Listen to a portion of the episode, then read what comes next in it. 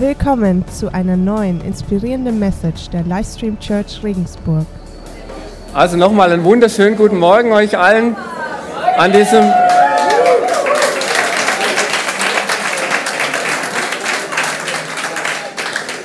an diesem besonderen Sonntag, an diesem Sonntag von Entscheidungen, wie wir schon gehört haben. Und bevor ich jetzt so viel erzähle, möchte ich sprechen mit unserem Gott und ihn einladen. Vater, unser Gott, Du bist der Löwe und das Lamm, haben wir gesungen. Und wir bringen dir unser Lob, wir bringen dir unsere Anbetung und wir bekennen, dass du der Einzige bist, der dem unser Lob und unsere Anbetung gebührt. Wir laden dich ein, dass du zu uns sprichst und dass wir mehr erkennen von deiner Größe und dass uns das verändert. Im Namen von Jesus. Amen. Hey, ich weiß nicht, ob du schon mal so zwei kleine Jungs beobachtet hast. Die Hälfte von euch, vielleicht könnt ihr euch erinnern, zu eurer Grundschulzeit ungefähr, da zieht im Nachbargrundstück zieht der neue, zieht ein neuer Junge ein und ihr beschnuppert euch so. Das erste Treffen ist so, hey, ähm, wir können was spielen. Ah, ja, okay. Hey, also wir machen das so, also ich werde Boss und du wärst der, der immer macht, was der Boss sagt. Wir wären eine Gang, ja, und du gehst jetzt los. Und, hey, cooles Spiel, ja echt cool, ich mache mit, aber wir lassen uns das andersrum machen. Ich wäre der Boss und du wärst der, der immer macht, was ja. Was, du? Du der Boss, wie kommst du drauf? Und schon geht's ab, gibt's eine kleine Prügelei. Aber die ist gar nicht schlimm. Ähm, wenn wir das aushalten als Eltern, dann nach einiger Zeit ist die Prügelei vorbei und die Verhältnisse sind geklärt und das Spiel geht harmonisch weiter und in vielen Fällen sind die zwei dicke Freunde. Dahinter steckt, dass wir in unseren Beziehungen die Bossfrage geklärt haben wollen. Das steckt uns irgendwie so im Blut und manche behalten das bis ins Erwachsenenalter und werden vielleicht Vorstandsvorsitzende, andere, andere nicht. ähm, aber wir sind geschaffen, wir sind geschaffen für eine Beziehung, ähm, in der ist es ein bisschen anders. Die unterscheidet sich von dieser Jungsfreundschaft. Wir sind geschaffen für eine Beziehung, in der die Bossfrage schon im Vornherein geklärt ist. Es ist eine Beziehung mit jemand, der größer ist als wir. Und deshalb ist in unserem Herz ein Platz angelegt für den. Deshalb ist in unserem Platz, in den Herzen Platz für den, der größer ist als wir. Und ich nenne diesen Platz den Thron in deinem Herzen.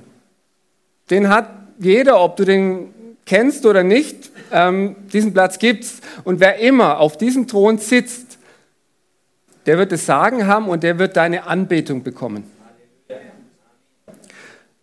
Bevor die Menschen gefallen sind, da war das ganz klar, für wen dieser Platz ist. da musste man nicht lange drum herum reden. Es gab gar keine andere Möglichkeit, als dass dieser Platz für Gott reserviert ist.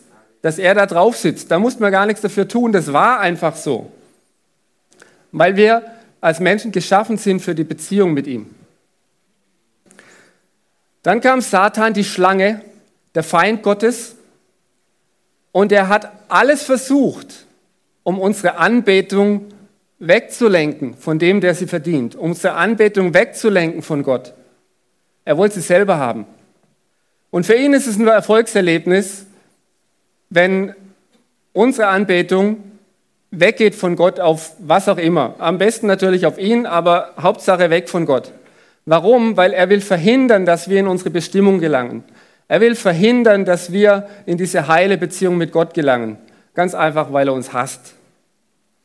Und seine mächtigste Waffe dabei ist unser eigener Stolz. Und er weiß ganz gut, wie er den zum Klingen bringt.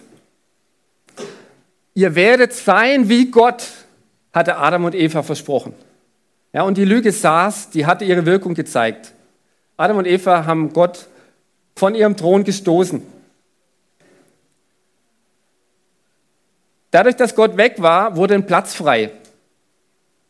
Und so ein Platz, so ein gemütlicher Thron mit so schönen Polstern in so einer ausgesetzten Stellung, der bleibt nicht leer.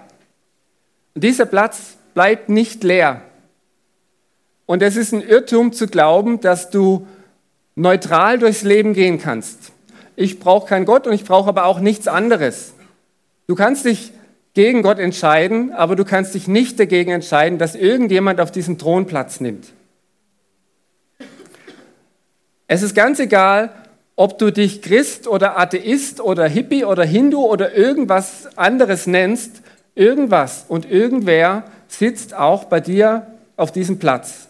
Auf diesem Platz, der deine Anbetung einfordert und bekommt.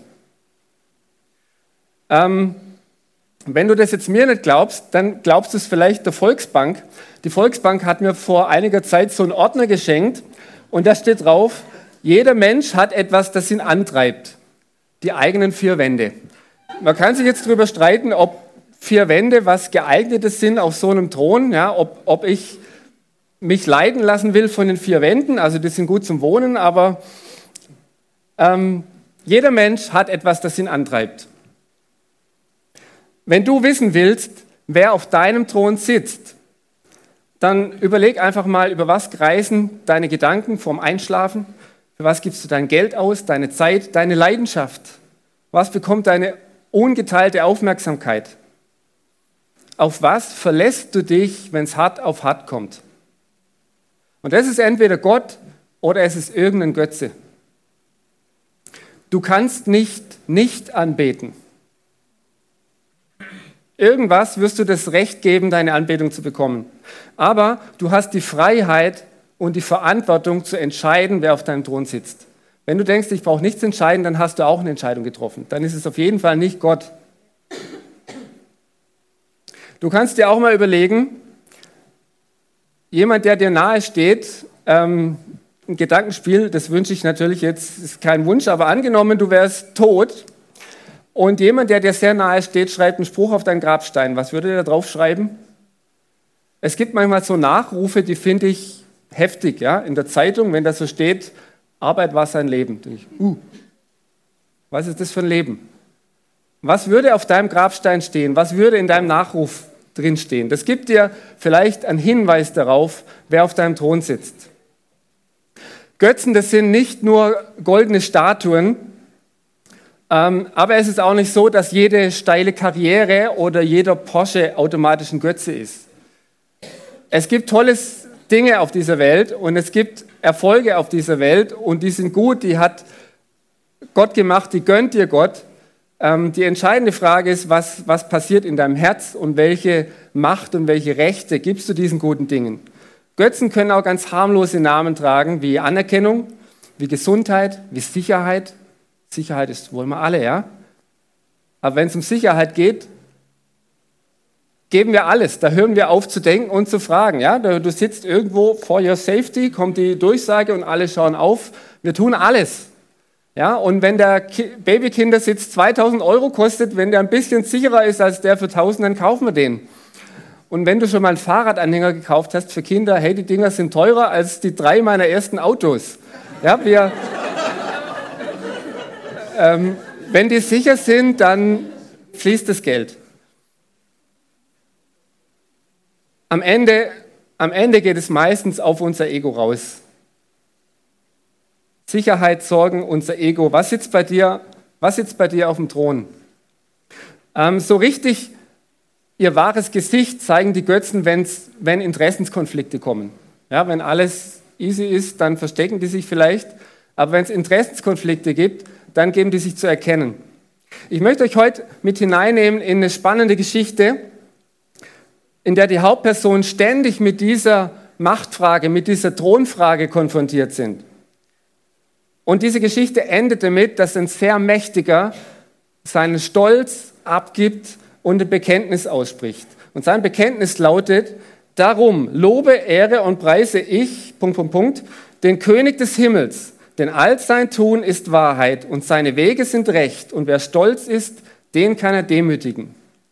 Meine Connect Group darf es nicht äh, verraten. Ähm, wer weiß, von wem dieser Satz stammt? Hey, sehr gut. Es war Nebukadnezar. Ja, es war nicht irgendjemand, es war nicht irgendein Hirtenjunge, es war ein König, ein Weltherrscher, ein heidnischer König. Und ganz ehrlich, ich wünschte, alle Mächtigen dieser Welt, alle Trumps und Putins und Xi Jinpings und wie sie alle heißen, würden so einen Satz sagen und es ehrlich meinen. Ich glaube, dann würde unsere Welt anders aussehen. Aber dieser Nebukadnezar, dem wurde der Satz nicht in die Wiege gelegt. Das hatte eine Vorgeschichte, dass er den gesagt hat. Ähm, bevor, bevor er das gesagt hatte, hat er eine ganze Menge durchgemacht. Und ich ermuntere euch, die Geschichte nachzulesen. Das sind die ersten vier Kapitel im Buch Daniel. Und ich möchte ein paar Highlights rausgreifen. Ähm, das Buch Daniel geht damit los, dass der Nebukadnezar Jerusalem ähm, belagert und erobert. Ähm, er macht aber nicht alle Platz, sondern er sucht sich die schlausten, Gebildeten, die Elite, junge Leute sucht er sich aus und debattiert sie nach Babylon an seinen Hof, um sie dort ausbilden zu lassen. Unter den Debattierten ist auch Daniel und seine drei Freunde, die sind ungefähr 16 Jahre alt. Teenager. Die machen das nicht freiwillig, ja, die werden gezwungen, nach Babylon zu gehen. Aber ich sage mal, es hätte schlimmer kommen können für sie. In Babylon wartet eine Weltmetropole auf sie und sie werden die beste Ausbildung bekommen, die man sich überhaupt vorstellen kann, von den weisesten und gelehrtesten im ganzen babylonischen Reich. Sie werden aber schon bald Gelegenheit haben zu beweisen, aus welchem Holz sie geschnitzt sind, die vier. Das ist so, der König, der lässt ihnen Speisen von seiner eigenen Tafel auftischen. Eigentlich ziemlich cool, ja? Also wenn ich jeden Tag Königsbuffet, das wäre, das fände ich jetzt nicht so übel. Der Haken an der Sache war, ähm, das Essen, das sie da bekommen haben, das war nach dem Gesetz von Mose unrein. Wahrscheinlich war das irgendwie Götzenopferfleisch oder sowas. Jedenfalls sagt der Daniel, ich kann das nicht essen, das geht nicht. Und er geht zum Aufseher und sagt, hey, was, was können wir machen? Ich kann dieses Essen nicht essen. Jetzt hat der Aufseher, der konnte den Daniel ganz gut leiden, aber er konnte sein Leben noch mehr leiden und hat gesagt, hey, wenn ich euch jetzt was anderes gebe und am Ende seht ihr irgendwie klapprig und zittrig aus und der König kriegt noch raus, dass ich euch so veganes Zeug gegeben habe, der macht mich den Kopf kürzer. Aber der Daniel, der lässt nicht locker und macht einen guten Vorschlag. Er sagt, okay, wir probieren das, lass uns das zehn Tage lang probieren. Gib uns nur Wasser und Gemüse und dann schau, wie wir aussehen, wie die anderen aussehen. Und der Aufseher lässt sich darauf ein.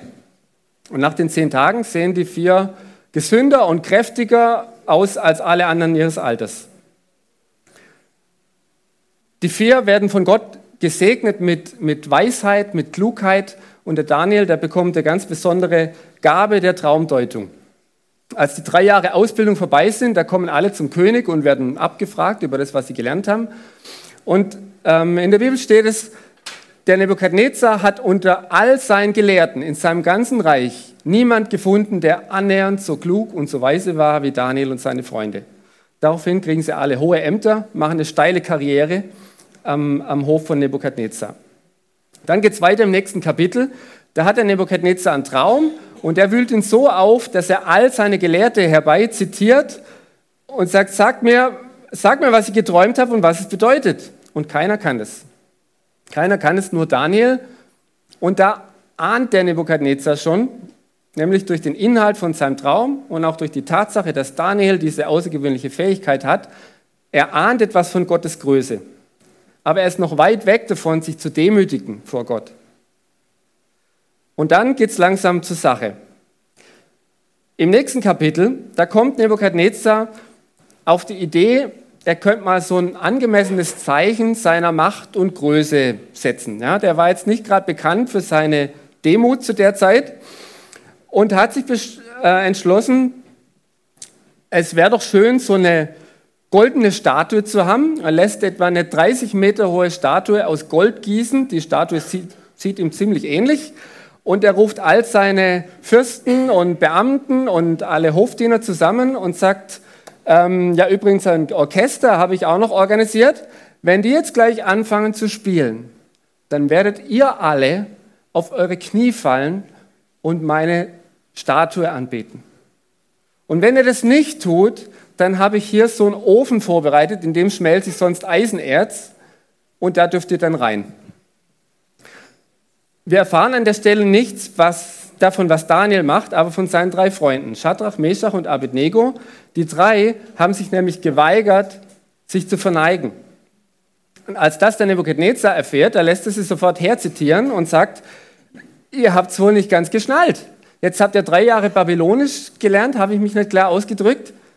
weil ich euch aber gut leiden kann, gibt es nochmal eine Chance. Ja? Hier ist die Statue und wenn die Band anfängt zu spielen, dann geht ihr alle auf eure Knie und sonst geht ihr sofort in den Ofen und den Gott möchte ich sehen, der euch aus diesem Ofen wieder rausholt. Jetzt geht es also um Leben und Tod. Was würdest du tun in der Situation? Pass mal auf, was die drei Jungs dem König geantwortet haben. Wir können es lesen in Daniel 3, Verse 17 und 18. Es ist nicht nötig, dass wir dir darauf antworten. Wenn unser Gott, den wir verehren, will, so kann er uns erretten aus dem glühenden Ofen und aus deiner Hand, o König, kann er uns erretten. Und wenn er es nicht tun will, so sollst du dennoch wissen, dass wir deinen Gott nicht ehren und das goldene Bild, das du aufrichten lassen hast, nicht anbeten wollen. Boah, hey, ich liebe diese Antwort, was für eine Klarheit steckt in dieser Antwort und was für eine Entschlossenheit. Die drei machen absolut klar, wer auf ihrem Thron sitzt. Also es ist sicher nicht Gesundheit und Sicherheit. Ich wünsche mir, okay, ich wünsche mir nicht unbedingt so eine Ofensituation, ist nicht so ein Lebenstraum, aber sollte ich je in so eine Situation kommen, ich wünsche mir, ich könnte so antworten wie die drei. Der Nebukadnezar tobt vor Wut, er lässt seinen Ofen siebenmal heißer schüren, heißt es, lässt die drei Freunde gefesselt von seinen Soldaten reinwerfen. Die Soldaten werden noch am Eingang vom Ofen von, von der Hitze, von den Flammen erschlagen, sind tot. Die Freunde sind im Ofen und der Nebukadnezar guckt erst selbstzufrieden zu und dann guckt er nochmal rein und sagt so zu seinem Nebensitzer, hey, haben wir nicht drei Männer da reingeworfen in Fesseln? Siehst du auch, was ich sehe? Das sind vier und die spazieren rum in dem Ofen. Und der eine, das ist kein Mensch, der sieht aus wie ein Sohn der Götter. Jetzt rennt der Nebukadnezar zum Ofen und ruft, Schadrach, Meshach, Abednego, kommt raus. Ihr Knechte Gottes des Höchsten, kommt raus aus dem Feuer. Und die drei kommen unversehrt, ohne Brandspuren raus aus dem Feuer. Und der Nebukadnezar, äh, nächstes Zitat von ihm, in Daniel 3, Vers 28, sagt, gelobt sei der Gott Schadrachs, Meschachs und Abednegos, der seinen Engel gesandt und seine Knechte errettet hat, die ihm vertraut und das Königsgebot nicht gehalten haben, sondern ihren Leib preisgaben, denn sie wollten keinen anderen Gott verehren und anbeten als allein ihren Gott. Der Nebukadnezar hat sehr eindrucksvoll die Größe Gottes erfahren. Wenn man genau hinschaut, dann spricht er aber immer noch vom Gott der drei Freunde und nicht von seinem. Damit er das tun kann, da musste noch mehr geschehen. Und das kommt im Kapitel 4, da erzählt der Nebukadnezar wieder, dass er einen Traum hatte. Und er treibt ihn wieder so um, dass er nicht schlafen kann. Er träumt irgendwie von einem riesig hohen Baum, der bis zum Himmel wächst, der prächtig ist und Früchte gibt und Tieren Schutz und Nahrung und Heimat gibt. Und dann kommt ein Engel vom Himmel, der hat eine große Axt in der Hand und dann kommt eine Stimme, die sagt, hau ihn um. Und dann nimmt der Engel seine Axt und haut den Baum um. Und der Nebuchadnezzar dreht fast durch und wiederum kann ihm keiner sagen, was dieser Traum bedeutet. Bis Daniel kommt und sagt, ähm, Nebukadnezar, ich sage es dir nicht gern, aber das sind die Worte Gottes. Er lässt dir ausrichten, man wird dir dein Königtum nehmen, du wirst ausgestoßen werden aus der Gemeinschaft der Menschen und du wirst wie ein Tier auf dem Feld leben. Aber es ist noch nicht zu spät. Du kannst umkehren von deinen Sünden, du kannst Gerechtigkeit üben, du kannst gut sein zu den Armen, dann wird es dir auch gut gehen. Wir wissen nicht genau, wie Nebukadnezar sofort darauf reagiert hat. Wir wissen nur, dass er zwölf Monate später den Traum vergessen hatte. Da spaziert er nämlich auf dem Dach seines Palastes umher mit breiter Brust und schaut sich seine Stadt an, die ziemlich beeindruckend war. Und er sagt, das ist das große Babel, das ich erbaut habe zur Königsstadt durch meine große Macht, zu Ehren meiner Herrlichkeit. Jetzt muss man wissen, er hat keinen Unsinn erzählt, wenn er sagt, dass das eine große, herrliche Stadt war. Ähm, er war zu dem Zeitpunkt kein Spinner und er war auch kein Lügner. Das Problem ist, was hat die Tatsache, dass er so viel Macht hatte, dass es so eine prächtige Stadt hatte, was hat es mit seinem Herzen gemacht? Was hat es in seiner in seinem Verhältnis zu dem, der größer ist als er gemacht. Es macht ziemlich klar, wer bei ihm auf dem Thron saß. Und wir lesen im Bibeltext, das ist Daniel Kapitel 4, Vers 28 und 29, es kommt eine Stimme vom Himmel. Dir, König Nebukadnezar, wird gesagt, dein Königreich ist dir genommen.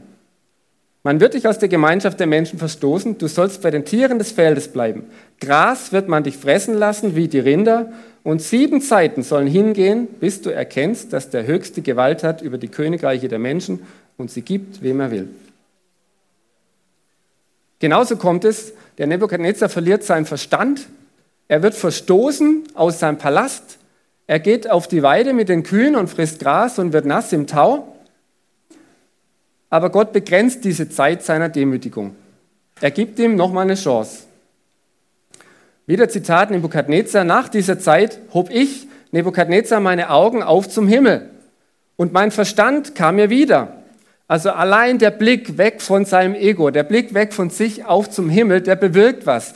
Der bewirkt, dass sein Verstand zurückkommt, dass seine Wiederherstellung beginnt. Und jetzt ist er wieder in der Lage, sich zu entscheiden für falsch und richtig. Die Entscheidung ist so nicht gefallen, aber er ist in der Lage, eine Entscheidung zu treffen. Und was wird er tun? Ich pries und ehrte den, der ewig lebt, dessen Gewalt ewig ist und dessen Reich für und für wert. Nebukadnezar erhält seinen Verstand, sein Königreich und sein Ansehen zurück. Es heißt, er gewinnt noch größere Herrlichkeit, aber diesmal weiß er, wo die Herrlichkeit herkommt und wem er sie verdankt. Und jetzt nochmal der Vers Daniel 4, Vers 34, dieses Bekenntnis von Nebukadnezar. Darum lobe, ehre und preise ich Nebukadnezar, den König des Himmels, jemand, der größer ist als er. Denn all sein Tun ist Wahrheit und seine Wege sind recht und wer stolz ist, den kann er demütigen. Wenn du diesen Satz von Herzen sprechen kannst, dann sind bei dir die Verhältnisse geklärt. Dann ist geklärt, wer auf deinem persönlichen Thron sitzt. Und ich möchte noch kurz aus dieser genialen Geschichte drei Punkte vorheben. Der erste Punkt ist, du hast immer eine Wahl. Du hast immer eine Wahl. Es gibt eine Gemeinsamkeit von Daniel und von uns heute, nämlich wir leben in einer Welt, die ist von ihrer Grundeinstellung gottfeindlich. Götzendienst ist ein Normalzustand. Und auch wenn sich die Namen der Götzen geändert haben, wenn du dich für einen anderen Weg entscheidest, nämlich bewusst dafür, dass Gott auf deinem Thron sitzt, dann wirst du anecken. Du wirst auf die Probe gestellt werden und du wirst in Situationen kommen, wo man versucht dir deutlich zu machen, du hast keine Wahl. Du musst das und das tun. Es gibt keine Wahl. Aber es ist eine Lüge. Du hast immer eine Wahl. Denk an Daniel. Denk an Daniel, wie er die Speisen vom König bekommen hat. Kann man, kann man dem König sagen, ich nehme dein Essen nicht? Daniel konnte. Er hatte eine Wahl. Denk an die drei Freunde, die vor dem Feuerofen stehen und Nebukadnezar tobt und sagt, ihr habt keine Wahl. Der Ofen glüht. Und sie sagen, doch, wir haben eine Wahl. Du hast immer eine Wahl. Nebukadnezar hatte eine Wahl. Nach seinem Traum, erst zieht er keine Konsequenzen, er verliert seinen Verstand, er schaut zum Himmel, bekommt seinen Verstand wieder und wählt diesmal richtig.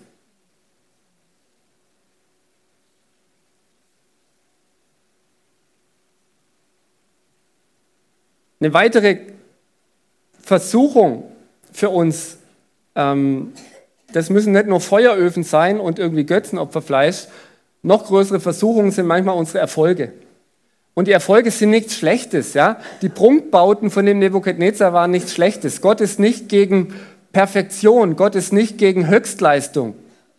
Ich habe äh, vor kurzem ein Zitat gelesen von dem, von dem Dirk Nowitzki. Also ich bin jetzt kein Basketballer, aber der Dirk Nowitzki, wenn ihr euch jetzt mir vorstellt, dass ich nicht auf der Bühne stehe, sondern praktisch auf dem Boden, dann wäre ich vielleicht jetzt so groß wie Dirk Nowitzki.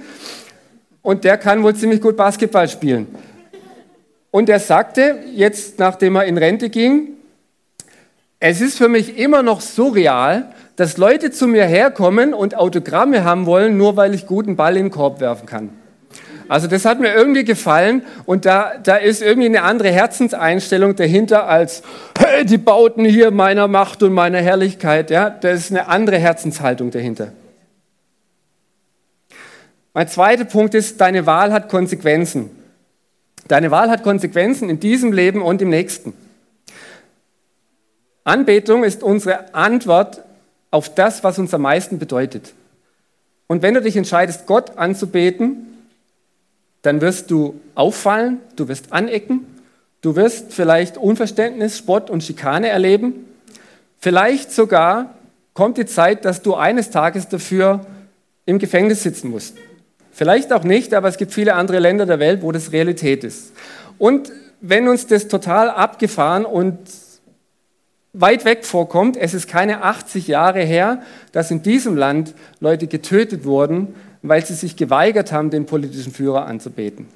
Und es ist keine 40 Jahre her, dass Christen im Osten von Deutschland im Gefängnis saßen, weil sie gesagt haben, wir predigen das, was Gott uns sagt und nicht, was in irgendeinem Parteiprogramm drin steht. Und es gibt heute Pfarrer in Deutschland, die haben ihren Arbeitsplatz verloren, weil sie sich geweigert haben, gleichgeschlechtliche Paare zu trauen. Wie werden wir reagieren, wenn unsere Entscheidung auf einmal unmittelbare Konsequenzen hat? Shadrach, Meshach und Abednego, die sagen zum Weltherrscher Nebukadnezar, selbst wenn unser Gott uns nicht aus dem glühenden Ofen errettet, dann wollen wir, dass du eins weißt. Wir werden deinen Götzen nicht anbeten und das Bild, das du aufrichten lassen hast. Daniel und seine Freunde, die haben nicht nur in ihrem Glauben alte Schikanen ertragen und irgendwie sich durchgerettet. Durch ihre Standhaftigkeit haben sie sogar ihre gottfeindliche Umwelt verändert, umgekrempelt. Ja, wären die nicht so standhaft gewesen, dann wäre der Nebukadnezar nie auf seine Knie gefallen. Dann hätten wir dieses Bekenntnis von ihm, das wir vorgelesen haben, das wäre wahrscheinlich nie passiert. Deine Entscheidung hat Konsequenzen in diesem Leben und im nächsten. Ich habe gesagt, du hast immer eine Wahl. Das muss ich einschränken. Und zwar gilt es in dieser Zeit, aber es gibt eine Zeit, wo es keine Wahl mehr gibt. Gott spricht, das lesen wir in Jesaja 45, Vers 23, ich habe bei meinem Namen geschworen, vor mir werden alle Menschen niederknien.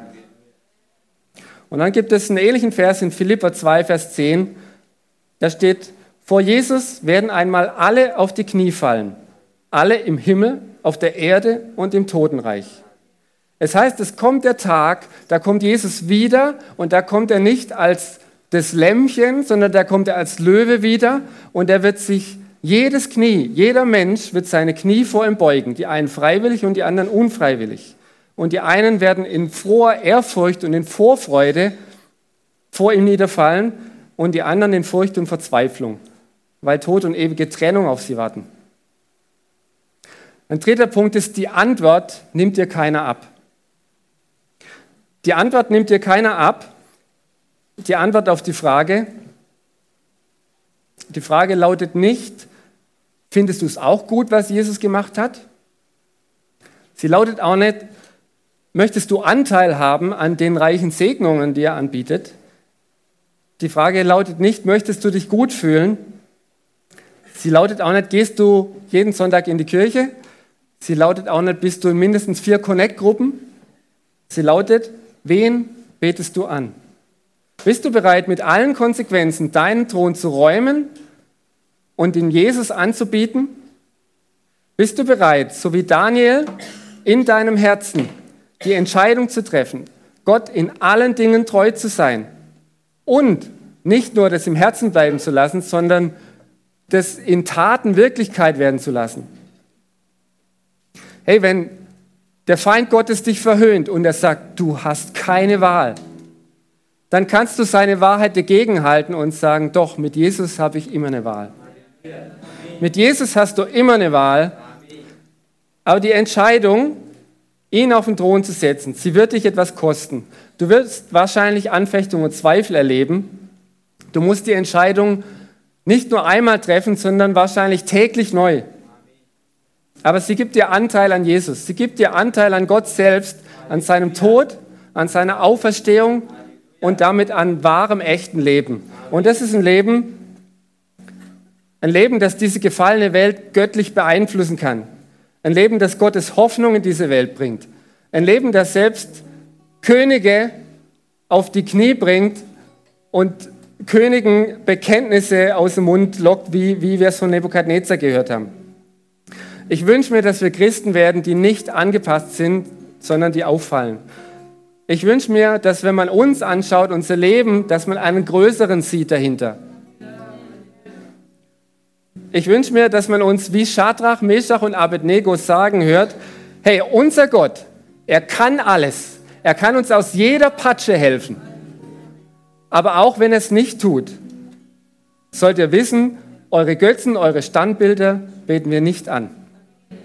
Hey, damit kann Jesus unsere Stadt und unsere Welt verändern.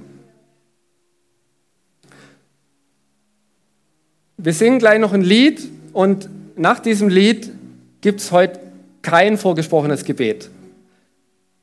Und wenn du das möchtest, wenn du mit allen Konsequenzen diesen Schritt gehen willst und zu Jesus sagen, hey, mein Thron, der gehört dir allein und alles andere soll weichen von dem Thron und dir Platz machen. Wenn das dein Wunsch ist, dann hast du heute die tolle, geniale Möglichkeit, dich spontan zu melden und das Vorzeugen, Vorzeugen festzumachen und nachher zur Taufe zu gehen. Meld dich beim Gebetsteam oder bei jemand von uns. Ähm, und auch wenn du schon getauft bist und du möchtest diesen Schritt festmachen, melde dich bei jemand mit so einem orangenen Bändel um den Hals beim Gebetsteam. Es ist immer gut, wenn du eine Entscheidung mit jemand anderem zusammentriffst. Noch besser, als wenn du es alleine triffst. Amen.